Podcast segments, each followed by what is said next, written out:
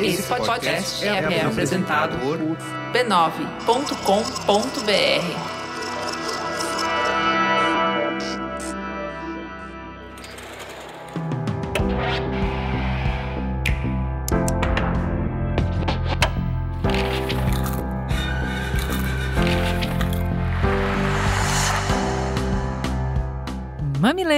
Mamileiros e mamiletes, eu sou a Juva Lauer. Eu sou a Cris Bartz e esse é o Mamilos Cultura, o nosso espaço para compartilhar as reflexões que eu e Juliana tivemos a partir de produções culturais. O assunto de hoje é o livro A Extraordinária Jornada de Edouard Tulane, da editora Martins Fontes.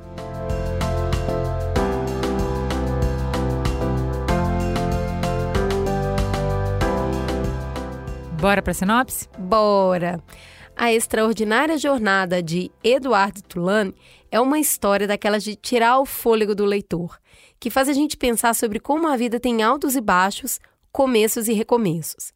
Edward é um elegante coelho de porcelana que inicialmente morava em uma casa feliz e próspera na Rua Egito, sob os cuidados de Abilene, uma menina amorosa. A partir desse início tranquilo, muito de extraordinário acontece ele é arremessado em lugares profundos. Pessoas o encontram, inventam para ele novos nomes e oferecem para o coelho vivências únicas. Através dessa jornada épica, Edward vai descobrir as alegrias e os sofrimentos de ser capaz de amar as pessoas e carregar elas no coração, mesmo sem a esperança de um dia encontrar com elas novamente. É uma história sensível, profunda e cheia de reviravoltas, cheia de amor, encontros e desencontros, perdas e esperanças por dias melhores. O livro é publicado no Brasil pela editora Martins Fontes, foi escrito pela premiada americana Kate de Camilo e ilustrado pelo aclamado russo Bagran Ibatulini. Cris, eu fiquei muito apaixonada por esse livro. Não, né? Juliana, para com isso. Vamos começar do começo. Juliana tá um dia, eu lá em casa, chega uma foto de WhatsApp da, da Juliana com a cara toda inchada de chorar. Eu falei, é ela, você acredita que isso aqui é resultado do livro que eu li com as crianças para dormir? Eu falei, não, pera, traz o livro, me explica isso. E foi aí que a gente começou a nossa jornada com esse coelho de porcelana. Eu acho a primeira coisa que eu que me sensibilizou no livro é uma conversa que eu e a Cris a gente tem sobre como é que a gente mostra para os nossos filhos que são super privilegiados, rodeados, né? Estão numa bolha de amor, de cuidado. Como é que a gente conta para eles que o mundo também é cruel e que o mundo vai exigir coragem e resistência? Acho, isso é uma conversa que a gente tem sempre, né? É, não é infringidor de propósito por, por maldade, para ó, já vai se acostumando porque o mundo é assim. Então, deixa eu, eu, eu te testando, porque aqui em casa é o campo de treinamento. Uma hora eu vou te largar no marzão aberto e vai ser pior. Então, já vou te dando porrada aqui pra você saber que é difícil.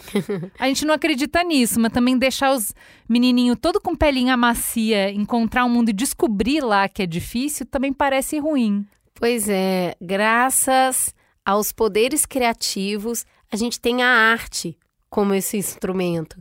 E o encontro com esse livro mostra isso pra gente, né? A arte, a fantasia, o poder de contar uma história e de revelar aquela medida exata. Porque, embora Juliana tenha chorado e o livro realmente pode preparar o lencinho, ele também tem muita coisa engraçada, divertida, do mundo um lúdico muito completo. E aí você salpica de diferentes tipos de experiência, de maneira que crianças aí, vamos lá, o Amos até vai gostar um pouco, vai se perder um pouco na história, né? Vamos falar que entre 5 e 12 anos, o livro vai assim, abraçar e cada um vai entender uma parte, mas ele tem muitas partes para saborear. É, eu acho que eu tenho certeza que o, o, jeito que as crianças recebem a história é muito diferente do que eu recebi. Então, a Nina ficou muito impressionada de eu chorar, e aí quando eu tava relendo para gravar, eu chorei tudo de novo. e ela falou: "Ah, você tá naquela parte, né, mamãe?" Porque ela não viveu o suficiente para saber o quanto aquela parte de uma forma poética fala de dores que a gente vai passar, cara. Cada um vai passar de um jeito. Então, é, eu gostei, assim. Tem um, um lance do livro de, de um questionamento que é inescapável, né? Essas perguntas fundamentais, tanto da filosofia quanto da religião, que é por que, que coisas ruins acontecem? É muito próprio nosso, do humano, é muito que nos caracteriza essa busca por sentido, né? Por tentar dar uma ordem e uma lógica para o que nos acontece. Nessa tentativa, nessa busca, muitas vezes a gente. Não sei, eu, eu vou falar, né? na, na minha perspectiva. A gente tenta criar um narrador onisciente que vá ter um controle dessa história, que é a busca por Deus, né? Porque se existir alguém, um roteirista, uhum. então cada sofrimento tem um propósito, tudo faz parte de um grande plano, existe justiça. Isso dá um quentinho no coração, né? O livro mostra isso, de novo, de um jeito muito lúdico, de um jeito muito poético. Tem uma parte que eu acho muito legal, é, é uma citação que abre é, o livro, que é assim: O coração vive se partindo e por se partir vive. É necessário atravessar a escuridão e a escuridão mais profunda e não voltar. E aí, assim, bom, vocês sabem, né? A gente já falou algumas vezes aqui no Mamilos, eu sou é, ortodoxa, mas o que me sustenta, crenças que me sustenta é o humanismo. Então essa tá muito bonito no livro isso de que talvez não exista um sentido além do sentido que a gente pode dar ao que nos acontece. Então o sentido é o que a gente faz a partir do caos. Ou seja, é vivendo que a gente aprende a viver, é amando que a gente aprende a amar. Porque eu tava falando, a gente estava falando aqui, né, de ah, como é que a gente conta disso para as crianças? Como é que eles estão na bolha, no quentinho, no gostoso? Ué, ninguém vai escolher dor, ninguém vai escolher tragédia, ninguém vai escolher desespero, ninguém vai oferecer isso para os filhos para preparar. Mas porque essas coisas fatalmente vão nos acontecer, porque elas são meio inescapáveis à nossa condição humana, é que a gente consegue então desenvolver solidariedade, esperança, coragem, ternura, amor. E isso que é uma conversa, assim, eu, eu diria existencial, tá lindamente colocado nesse livro. E aí, quando ele traz essa dureza, as coisas ruins acontecem, e aí, para trazer essa possibilidade da ausência de sentido, quando isso é proposto para pessoas ainda pequenas, né? Crianças, aí que você fica ainda mais perdido do meu Deus, mas por quê? Né? E aí a dor, a intensidade, o ter que crescer e se sustentar a partir de um acontecimento difícil é intenso, mas não vai durar para sempre, porque nada dura para sempre. A dor também vai passar, porque a vida trabalha nessa jornada de aprendizado e compensação. E o livro é uma metáfora muito bonita sobre a violência que existe nesses ciclos de vida, sobre a importância de manter a coragem e a esperança nos momentos difíceis, e humildade e gratidão para apreciar plenamente o que, que acontece de bom e aí, isso me lembra muito as conversas sobre momentos difíceis em contraponto aos momentos bons e me lembra uma frase que eu, uma frase que eu ouvi esses dias e eu tenho falado muito desde então que a gente é mais assustado que ferido. Então essa sensação de que vai acontecer, na verdade, muito mais esse processo de uma defesa que você não sabe muito bem do que está se defendendo do que uma ameaça real. Porque a ameaça real, quando ela vai acontecer, ela acontece de fato. E essa perspectiva de que não vai acabar e que isso é eterno acaba muitas vezes sugando a energia que a gente tem para passar por aquele momento. É, assim, é, essa coisa do, do que a gente não tem controle está muito legal no livro, né? E que a, a, a, vida é um, é um suceder de acontecimentos e que o que a gente pode é navegar o melhor possível nesses acontecimentos. Então, rir quando é para rir, chorar quando é para chorar. Né? Não adianta guardar o choro, guardar o riso, não, não vai adiantar. Não é cumulativo. Não, e assim, essa coisa de que não tem como prever, sabe? Às vezes é uma viagem emocionante que você queria muito que vai trazer desgraça, às vezes é uma tormenta horrorosa, é, catastrófica que vai te resgatar. Então, assim, é aprender a navegar, né? Viver, aprender a navegar. Cara, tá ali na poesia, em livro para criança, cara. Agora, é, é, outra coisa que tem importante e que tem a ver com esse de navegar, né? O rio nunca vai ser o mesmo e ao passo que você vai navegando, um rio vai ficando para trás. Então, tem muito isso, né? Como ele vive muitas vidas, ele pula de uma aventura para outra aventura e ele não faz escolhas para qual, qual lar ele vai agora é sempre uma obra de um acaso do que aconteceu naquele momento e de repente tá um novo, é sempre um salto no escuro. E aí ele tem um novo desafio, ele vai viver uma outra vida. E essas pessoas que vão ficando para trás, elas na verdade moram ainda um pouco dentro dele. Ele vai ser no final a reunião de todas as pessoas com as quais ele encontrou ao longo do livro. O livro fala sobre saudade, né?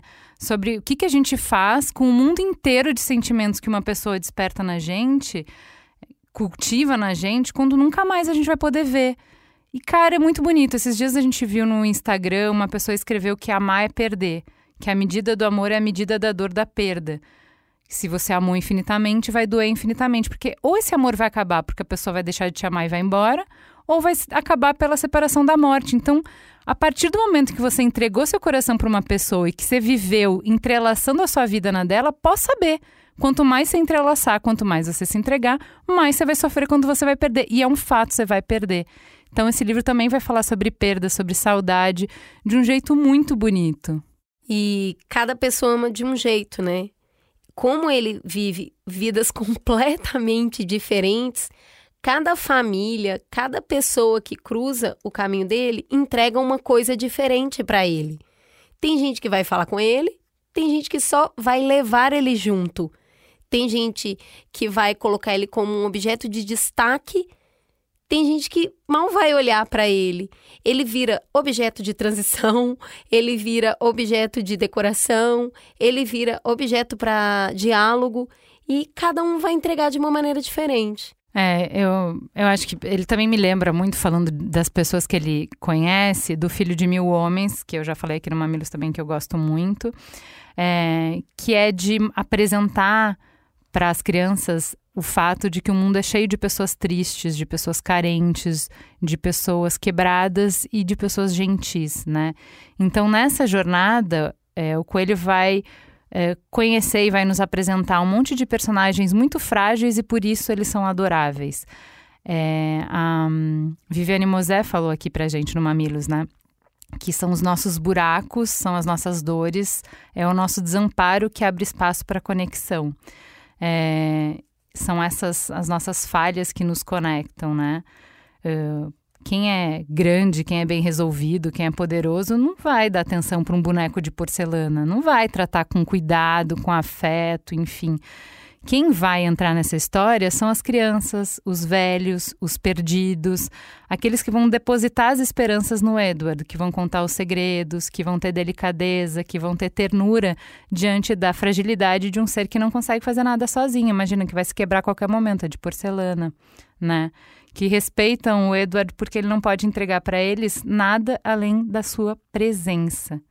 E essa relação que a gente vê os personagens desenvolverem com Edward, embora elas sejam diferentes de pessoa para pessoa, fala de um amor que não é vivido e nem sentido e nem medido pelas trocas. É só pela convivência. Então, não é da conveniência. O que, que você pode fazer por mim? É um amor que nasce da gratidão pelo único conforto que um coelho de porcelana pode proporcionar, é. que é eu serei testemunha da sua trajetória, das suas dores. Eu vou te ouvir, eu vou estar tá lá por você. Cara, de tudo que eu trato na terapia, essa, uhum. esse, essa presença, o amor que é presente, que não é de serviço, que não é o que eu faço, o meu poder, o que, que eu posso te emprestar, o que, que eu posso resolver, também achei lindo demais. É, eu acho que o jeito que que começa e o jeito que o, o coelho acaba é muito diferente, né? Ele no início tá numa casa de uma família rica. A descrição do coelho é muito bem feita, inclusive para você entender que, que, tipo de coelho é esse no mundo, né? E ele começa a viagem é, como um coelho presunçoso, cínico, vaidoso, incapaz de amar, ou de inclusive apreciar o carinho e o cuidado que ele recebia. Sem conhecer outra realidade, ele só vivia ali naquela casa e por ser muito bem tratado, ele meio que acreditava que o mundo devia alguma coisa para ele. E aí ele passa por muitas coisas diferentes, muitas coisas, muitas vidas diferentes. E em cada uma delas ele vai reconhecendo alguma coisa, né? A sua fragilidade, a sua impotência, a sua desimportância. E ao passo que ele vai compreendendo, primeiro ele tem uma grande amargura, né? Tipo, o que, que eu tô fazendo aqui? Mas mais para o final da jornada, reconhecer a crueldade que existe no mundo e a nossa fragilidade e impotência diante de tantas coisas permite que ele aprecie plenamente o prazer e a maravilha que é encontrar afeto.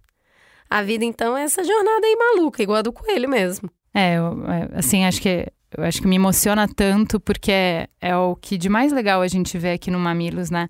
Como viver uma jornada muito louca, muito imprevisível, muito incontrolável e que presente que a gente possa compartilhar a viagem com outros andarilhos, né? Que a gente possa encontrar abrigo no escuro, no frio das fases ruins, no calor da fogueira dos amores que nos sustentam, né? E hum, tem uma frase do final que ele fala: Olhe para mim, seu desejo se realizou, aprendi a amar. E é uma coisa terrível. Estou arrebentado. Meu coração está em frangalhos. Ajude-me. Ai, muito foda. Agora, o grande, a grande pergunta desse livro é: a turma de oito anos da sala de aula lendo esse livro, todas as crianças. Acho que, no mínimo, rendeu algumas conversas interessantes em sala de aula. Cara, assim, a minha primeira reação, né, o Dei História Triste, foi falar assim: por que, que a professora escolheu esse livro para ler com crianças? E ele é um super best-seller, ele é super premiado, justamente porque é preciso ler com as crianças essas histórias. Exato. A gente espera que vocês leiam e venham aqui no perfil comentar com a gente. Chorou? Não chorou? O que, que a história trouxe para você? qual história do coelhinho mais mexeu com você? Porque ele vai viver muitas. E cada uma é muito diferente uma da outra. A gente tá doido para saber o que vocês pensaram. Temos um programa? Temos um programa. Fica gostosa a sensação de mais um Mamilos no Ar.